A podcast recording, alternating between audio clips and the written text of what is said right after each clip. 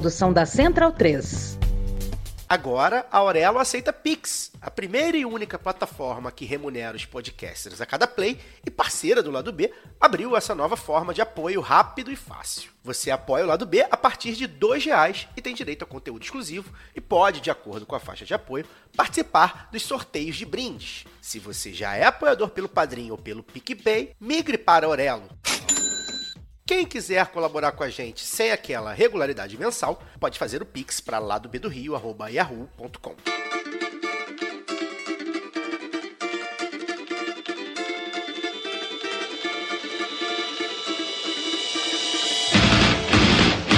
Olá, ouvintes da Central 3. Sejam bem-vindos. Eu sou Fernanda Castro e esse é o seu Lado B Notícias, o podcast de notícias do Lado B do Rio com temas que precisam de uma atenção maior de forma mais objetiva. E depois de um recesso merecido, o Lado B Notícias está de volta e já aviso que teremos algumas mudanças em 2023. A primeira delas é que ele passará a ser quinzenal.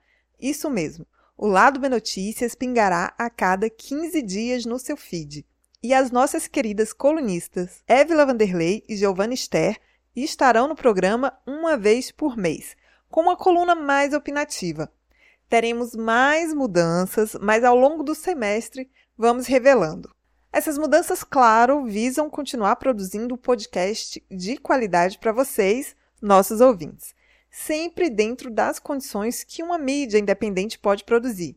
É um trabalho feito com muita dedicação e que busca trazer informações com um olhar que a mídia empresarial não interessa pautar. Por isso, reforço o convite para seguirmos juntos e juntas em 2023. Compre a sua camisa Do Lado de Cá Não Tem Caô, vendida pela Zeta Nossa em parceria com o Lado B em zetanossa.com.br. Você também tem 15% de desconto nas compras com o cupom Lado B15.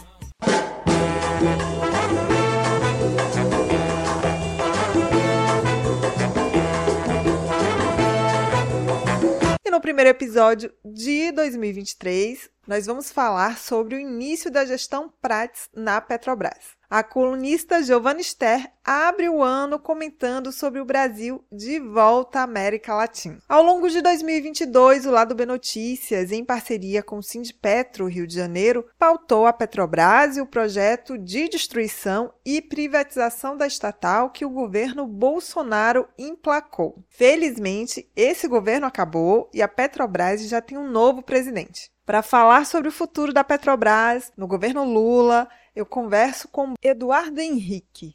Ele é diretor do Sindipetro Rio de Janeiro e secretário-geral da Federação Nacional dos Petroleiros, a FNP.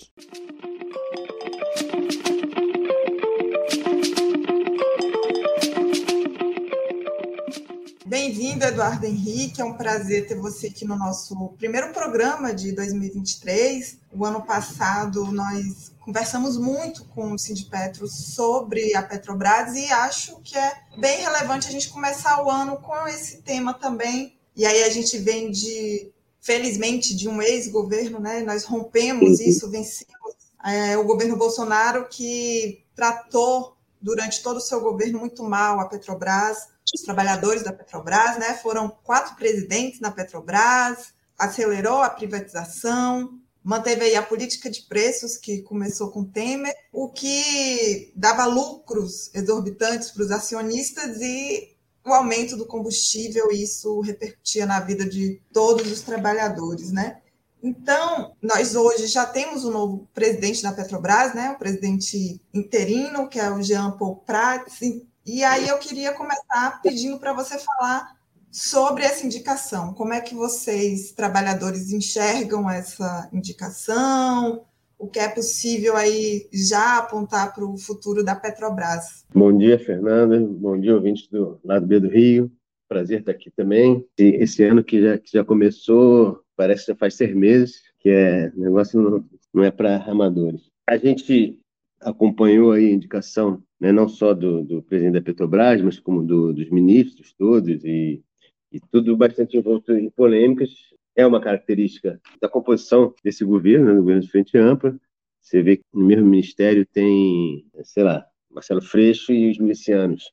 No mesmo ministério tem gente que, que votou no impeachment, enfim. Óbvio que, inclusive, a gente da FNP, do Sindicato a gente apoiou o Lula no segundo turno, né? A gente, como sempre, faz questão de manter a nossa independência, né, de qualquer partido, qualquer qualquer governo e vamos organizar os trabalhadores para lutar pelos nossos é, objetivos e, na verdade, são objetivos da maioria da população brasileira. Né? Dentro disso tem a indicação do, do Jean Paul Prats. Não só o Jean Paul Prats, mas como o governo Lula de uma forma geral, a questão da Petrobras esteve no debate né, no segundo turno, enfim, quase 10 anos, a Petrobras é manchete quase que diariamente, durante o período foi diariamente mesmo, nos jornais. E, e também teve bastante peso na eleição para presidente. A gente acompanhou isso, só que o programa com o qual o governo se elege, foi de campanha várias coisas genéricas, né? Contra a privatização e a brasileirar os preços combustíveis. Então,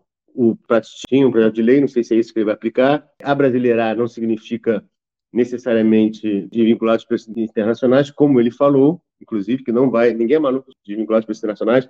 O nosso programa, nossa proposta é sim desvincular, é um custo composto pelo, com os custos internos. Em relação à privatização, teve um, uma ação importante, que foi o decreto logo no início, né? Que Lula tirou a Petrobras do programa de estatização. Agora, tecnicamente, efetivamente, a privatização ainda está rolando, porque no dia que ele tomou posse, antes dele tomar posse, os caras conseguiram vender ainda o Albacora Leste, é, que é um campo né, de petróleo, e tem mais 20 campos no Nordeste agora, por exemplo, no Rio Grande do Norte, que está rolando. Se o Prates vai parar essa venda de ativos ou não, eu não sei, espero que sim. Ah, quando a gente fala privatização, na verdade a Petrobras estava no programa de privatização, mas não queria dizer que ela tem que ser vendida né, lá na bolsa tal de uma vez só, para dizer que está sendo privatizada, porque ela já estava sendo fatiada, esquartejada, privatizada. Vamos ver, né, esperar que esse governo pare com esse processo. Não só pare com esse processo, como retome as, as vendas, inclusive fraudulentas, que aconteceram. Então, não está necessariamente no programa do Prat, não está necessariamente no programa do Lula. Tem algumas afirmações genéricas, mas a gente não sabe até onde que ele, eles vão. Isso por um lado. Por outro lado, o próprio Jean Paul Prats é uma incógnita, para deixar o benefício da dúvida aí. Porque, na verdade, ele trabalhou na, na, na Brasperto, lá atrás, advogado, se me engano. Depois foi para a iniciativa privada, fez o nome da iniciativa privada, várias empresas aí, consultores das multinacionais, defendeu a lei do petróleo com a queda do monopólio, defendeu a privatização da Petrobras, defendeu o regime de concessão, enfim, defendeu um monte de coisa que, digamos, se tivesse sido bem sucedido, a Petrobras talvez não existisse mais do jeito que é. Mas depois disso, se elegeu senador, deixou de ser empresário semana passada, assim como deixou de ser senador também semana passada. E, bom, é isso. E aí tem as indicações dele também. De início, nos nomes certos iniciais, é o sócio dele, da empresa dele, né? E, bom, e aí tem outros nomes questionáveis aí, inclusive um gerente agora do RH que foi gerente da gestão durante o governo Bolsonaro. Então, assim, é um histórico bastante complicado. Depois disso, ele se elegeu senador, virou, inclusive, é, coordenador do Comitê de Defesa Estatais, tem sido um destaque disso, entende do ramo, é isso que a gente tem, mas efetivamente a gente não sabe ainda a que veio, né? Sim, é, e aí você tocou em vários pontos que dá para a gente é. ir aqui, e eu vou pedir para você falar um pouco aí sobre a PBio, né? Porque assim, ele assume a, a Petrobras num, num momento estratégico aí de discussão acerca de modelo energético, né? Por conta dessas questões relacionadas às fontes alternativas aí de energia. A PBio estava no cenário da privatização e aí, o que que essa gestão você acha que ela já já sinaliza sobre isso? Como é que ela vê a PBio? E, e como vocês querem tratar desse, desse tema com essa nova gestão? Dentro dessa discussão, a discussão sobre energia renováveis e biocombustíveis. A Petrobras já tinha apontado sair de, desse mercado e, nisso, vender as três usinas, a, a, a e tal, a PBio e tal. Isso aí foi uma luta durante muito tempo, muito forte, unindo aqui assim, de perto do Rio, de Minas, da, da Bahia. Foi, né, inclusive da, da FNP e da FUP, foi uma mobilização que contou com uma greve, inclusive, greve por um período administrativo, que é uma coisa difícil de fazer, numa empresa isolada, que estava sendo isolada, relativamente pequena, mas dentro dessa retomada aí, desse contexto de transição energética, dessa criação da nova diretoria de biocombustível, então isso vai ser retomado. Então, essa é, saída aí da PBio da portfólio de venda de ativos, de portfólio de ativos a serem vendidos, é uma vitória, com certeza, muito importante. Né? Também que, além disso, é importante a incorporação da PBio junto com seus empregados pela Petrobras, porque isso impede de novos centros privatistas, que a gente não sabe se vai ser nesse governo ou no outro. O que a gente está colocando agora é a incorporação da TBI, assim como a TBG, que são empresas com um corpo técnico muito bom, altamente qualificado, que contribuiu muito para a evolução do país nesse ramo. A PBio é a sexta empresa do, do país no ramo, enfim. Tem um outro fator também, que não só a venda de ativos, a privatização, né, mais, mais direta, que é a terceirização. Né? A gente sabe que tem um processo de terceirização grande em toda a Petrobras, todos os setores praticamente, e até certo ponto estava resguardado, que já está acontecendo também, é, a operação própria, né? inclusive porque legalmente é, você não pode contratar cargos para os cargos que existem no nosso plano de carreiras. Né? A, a mudança na legislação trabalhista é, meio que liberou, dependente da legislação, não é só contraproducente, ameaça o emprego das pessoas, não deixa de abrir nossos postos de trabalho, dá dinheiro na mão desses gatas, como a gente chama, que são esses atravessadores de mão de obra, é, tem um monte de gente ficando rica, a Petrobras gasta mais dinheiro e tirando emprego dos outros. E não gerando empregos com as mesmas condições que o nosso CT, por exemplo, garante. Os contratos da terceirizada, inclusive a gente também pautou isso na reunião, que é as garantias mínimas para os terceirizados. Né? Você falou muito da reunião, então eu vou te perguntar sobre isso, que vocês se reuniram no último dia 27, né? Qual a importância dessa reunião? Assim, o que é que ela marca tendo em vista o que foi o último governo, né? Era um governo que não tinha diálogo. Quais as principais demandas vocês colocaram? Você citou algumas, né? A questão uhum. de terceirização foi uma delas. Mas o que é que essa reunião marca para vocês, assim, para vislumbrando essa relação da empresa com os trabalhadores? Teve duas coisas importantes que foram falar na, reunião, além do fato em si de, de abrir esse canal de diálogo e tal. Uma é que vai estar em processo o concurso concurso para novos cargos, não sei que cargos são esses, a gente acha que tem que ser, inclusive, priorizar em nível médio para recompor o operacional das refinarias, plataformas, etc. E a Petrobras interromper o curso de centralização da Petrobras no Rio e São Paulo. Ou seja, a Petrobras voltar ou continuar a ser, a ter seu papel nacional, seu papel de desenvolvimento nacional, com presença nas regiões Nordeste, Centro-Oeste, Sul, todas as regiões, além de, do Sudeste, além do Rio e São Paulo, basicamente, que era esse projeto do governo, e começou a, desmobilizar o pessoal, transferir um monte de gente para esses estados, né, para cá, e abandonar completamente regiões, causando um impacto econômico impressionante e tal. Foi anunciado agora também que essas transferências estão suspensas. Isso é muito importante, não só, obviamente, para a vida desses trabalhadores que estão enfrentando um caos, mas também para o próprio país, desenvolvimento da economia geral foi um ato, como o presidente já falou, foi um ato simbólico, político, é uma reunião para passar uma mensagem, ou seja, se reunir com os sindicalistas, com os trabalhadores, no segundo dia de interinidade, por assim dizer, é um ato importante. E acaba não resolvendo muita coisa na reunião em si, porque ninguém vai resolver as coisas na, na hora, embora tivesse conhecimento de tudo que estava acontecendo, já tinha uma expectativa de que algumas coisas avançassem efetivamente. O mais importante foi a abertura desse diálogo e a promessa de que da manutenção desse diálogo, porque de fato a gestão bolsonarista não tinha diálogo nenhum, cumpriam rigidamente que era a lei e que eram os protocolos do acordo coletivo, quer dizer, rigidamente não, quando cumpriam, e eram reuniões formais, era um negócio de chegar lá, falar para as paredes e pronto. A gente ia lá cumprir nosso papel, mas sem muita esperança de conseguir negociar alguma coisa. O fato de, da gente ter esse canal de diálogo e a promessa de que vai continuar sendo aberto, será efetivo,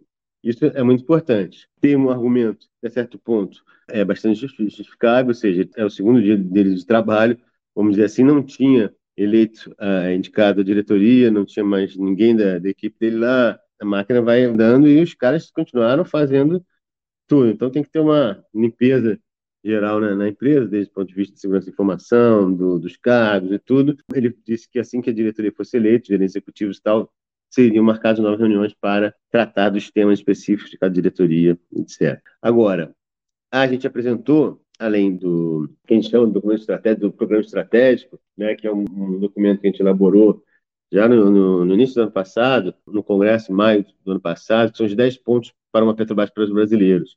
é um programa que, que a gente acha que deve, o governo, no caso, o governo que ganhasse, né, o governo Lula deve fazer em relação à Petrobras, em relação ao setor óleo e gás. Isso passa por é, a reestatização da Petrobras, a retomada dos ativos vendidos, incluindo a BR Distribuidora, todos os campos em cancelamento e questionamento dos leilões de petróleo, o desenvolvimento de plataformas com, produzidas aqui, conteúdo nacional, né, que a gente chama, recuperação do setor naval, tudo isso dos estaleiros, a finalização das refinarias premium, do Comperge, é, da Reneste. É um, um, programa que vai desde isso até a própria democratização da empresa. Né? Um problema muito sério que a gente viveu nesse período também foi o assédio mudança nas relações de trabalho, de, da gerência e tal, foi um negócio bastante absurdo que a gente viu. Inclusive, os diretores dos sindicatos que estavam liberados para o sindicato, ou seja, não estavam nos seus postos de trabalho, estavam proibidos de entrar na empresa. A notificação não passava, não passava mais. Essa foi medida foi é, cancelada pelo João Paulo Prat no próprio dia 27, que é muito importante também. Então, tem todo esse programa e teve o que a gente chamou da, da pauta premente, a pauta emergencial, são medidas que a gente acha que tem que ser tomadas imediatamente. Entre elas, o cancelamento desse aumento é, de combustível, uma nova política para o preço de combustíveis, que é o fim do PPI, mas não só o fim do PPI, porque dizer fim do PPI, você pode botar outro nome, pode botar outra forma mais, mais amena um pouco, mas se continuar vinculado aos preços internacionais, vai continuar pesado no bolso do brasileiro. E o que a gente sabe do projeto do Jean Paul Prats, o que ele tem falado na mídia aí, não nos serve, porque continua vinculado aos preços internacionais. Essa questão da paralisação total da venda de ativos, que, como eu disse, tem campos hoje, por exemplo, 20 e poucos campos de petróleo que estão, estão aí na, hora de fechar aí. Então, vão ser campos vendidos no governo Lula, privatização no, na gestão do Jean Prat. Tem que parar imediatamente. Para cumprir o que ele falou, tem que parar com isso. Não pode permitir dizer que ah, foi herança, herança maldita. Não, é só parar e pronto. Não só isso, como também questionar e retomar os, os ativos já vendidos. Óbvio que isso tem uma forma de fazer isso, que é com decreto de imposição, né, um enfrentamento maior com, com a burguesia, com o judiciário, etc.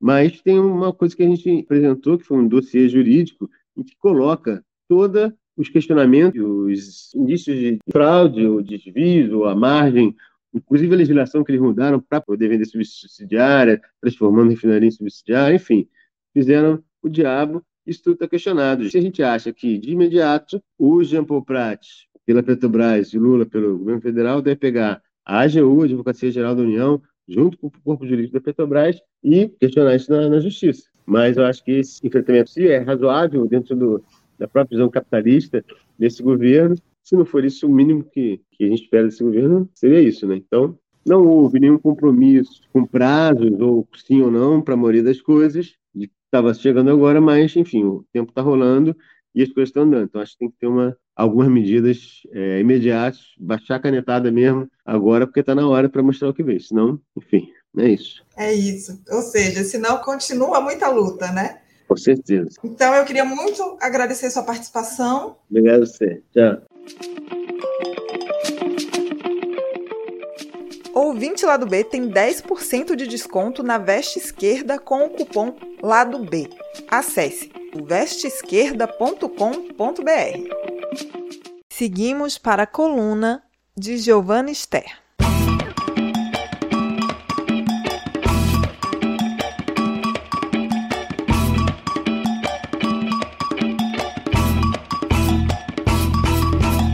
Olá, queridas e queridos ouvintes. Aqui é Giovana Zucato, de volta com a minha coluna agora mensal de opinião sobre a América Latina. Estou muito animada para esse ano de 2023 porque temos muitas coisas para conversar, vai acontecer muita coisa. Quer dizer, já está agendada para acontecer muita coisa, né? Fora o tradicional da América Latina que nunca nos deixa ter um pouquinho de tédio, às vezes até seria bom, mas a gente vive na terra em que isso é impossível. Eu também vivo em estado constante de meme do Patrick ajoelhado dizendo graças a Deus nasci na Latinoamérica, porque esse é meu estado de espírito, eu amo essa terra, eu amo a terra do realismo mágico, eu amo a terra do verdadeiro surrealismo. Inclusive, quando eu estava pensando em como abrir a primeira coluna deste ano, eu lembrei de um trecho da biografia da Frida Kahlo, em que a autora, a Hayden Herrera, está falando porque a exposição internacional do surrealismo no começo do século XX não fez tanto sucesso no México como se esperava. Aí ela fala assim que um dos grandes impedimentos era o fato de que o México tinha sua própria magia e seus mitos, e portanto não precisava de noções estrangeiras de fantasia.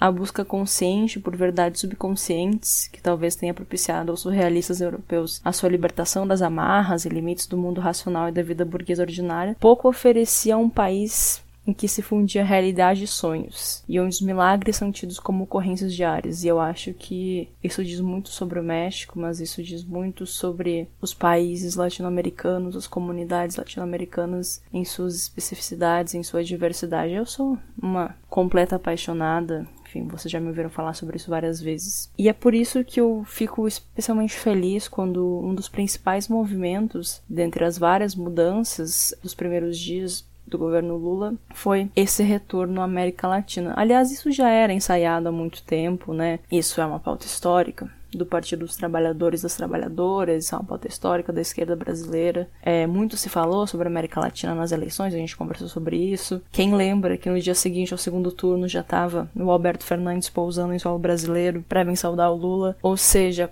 já construir uma agenda, né? Um dos primeiros movimentos da diplomacia brasileira foi retornar à comunidade dos estados latino-americanos e caribenhos, a CELAC, da qual o Brasil tinha saído durante o governo Bolsonaro, e o Lula vai já em janeiro fazer a sua tradicional primeira visita do presidente eleito no Brasil à Argentina. E participa da reunião do CELAC, participa de uma série de encontros bilaterais, leva uma grande comitiva em que traz de volta também uma outra coisa importante, que é o tema que a gente falou um pouquinho sobre isso na última coluna do ano passado, mas a gente está falando sobre com a Renata Buquerque sobre cooperação com o continente africano, mas traz de volta o tema da cooperação técnica, porque leva a ministra da Saúde, leva a ministra da Ciência e Tecnologia e diz, olha, nossa aproximação ela vai ser reconstruída de forma muito profunda e isso é uma coisa assim que a cooperação técnica pode prover, então me deixa muito feliz. Me deixa muito feliz também esse movimento de normalizar as relações com a Venezuela, reabrir a embaixada na Venezuela, porque esse é um movimento né, que já é iniciado pelo Gustavo Petro na Colômbia, que retoma as relações bilaterais com a Venezuela, mas isso significa que a gente vai normalizar a política e a solidariedade entre os povos. Isso não significa que a gente vai chancelar o regime Maduro, não, não é isso, mas significa que a gente vai voltar a ter uma normalidade política, né, uma normalidade de relação entre os países, que é uma coisa fundamental. E voltar a se pautar pelos princípios de não ingerência nos assuntos internos. Inclusive, esse retorno à América Latina também reflete um, um, posicionamento, ainda que não seja completamente unificado, mas muito próximo dos países latino-americanos em relação à guerra da Ucrânia. O Lula, o Alberto Fernandes, eles reforçam é, que não vão dar armas para o conflito, que não vão tomar lado, que sempre vai ser buscado alternativa pela paz, e reforça também a ideia de construir zonas de paz. Vamos garantir as zonas de paz na América Latina, como temos nos esforçado historicamente, no último século, pelo menos, e vamos buscar, com a força de diplomacia é, latino-americana, construir a paz no resto do mundo, né? Não nos cabe ingerir em conflitos outros, não, não nos cabe tomar lado, e ainda que tenha gente achando ruim esse posicionamento do Lula, isso demonstra mais um desconhecimento e incapacidade de fazer política, né? Pra não falar outra coisa do que realmente um conhecimento sobre a diplomacia brasileira que, na verdade, sempre teve esse tipo de posicionamento, né? Então me causa certa estranheza como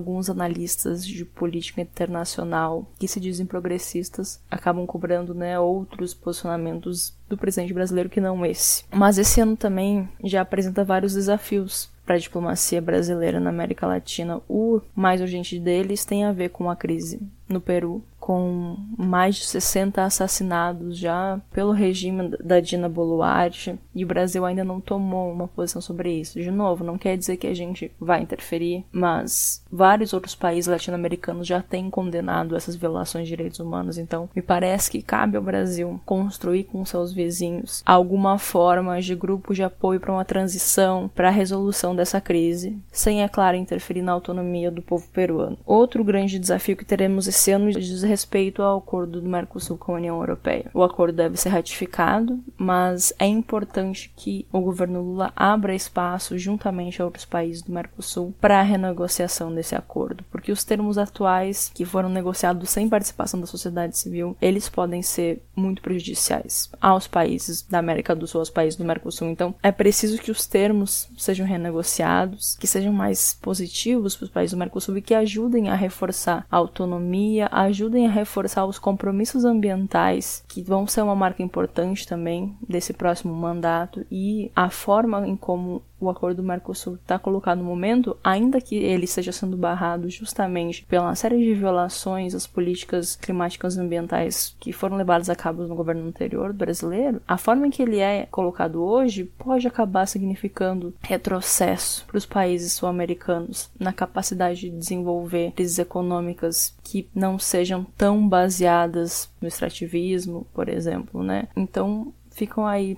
para começar o ano, já dois desafios iniciais. Daqui a pouco temos eleição na Argentina a partir de setembro, com as primárias. Devemos ter também eleições no Peru, então esse vai ser um ano muito animado, mas um ano em que temos que olhar com atenção para nossa região, é claro, sem jamais perder de vista aquilo que nos torna tão únicos no mundo e que a gente só pode ganhar reforçando esses laços de amizade, solidariedade entre os povos. É isso, pessoal. Espero que sirva como uma abertura de ano, essas pequenas divagações e em março estamos de volta para falar um pouquinho mais sobre a nossa região amada. Um beijo e até lá. Você pode aprender inglês, espanhol e francês na WeCreate, a escola de idiomas parceira do lado B. Acesse www.wecreateidiomas.com. As trilhas desse programa foram o drama da Humana Manada, da banda El Efecto, Eu Tá Vendo no Copo, de Noriel Vilela, o rap do surfista, do grupo Geração, Salvador e Apache, da banda Ifá Afrobeat. Fique ligado no nosso programa de sexta e até semana que vem.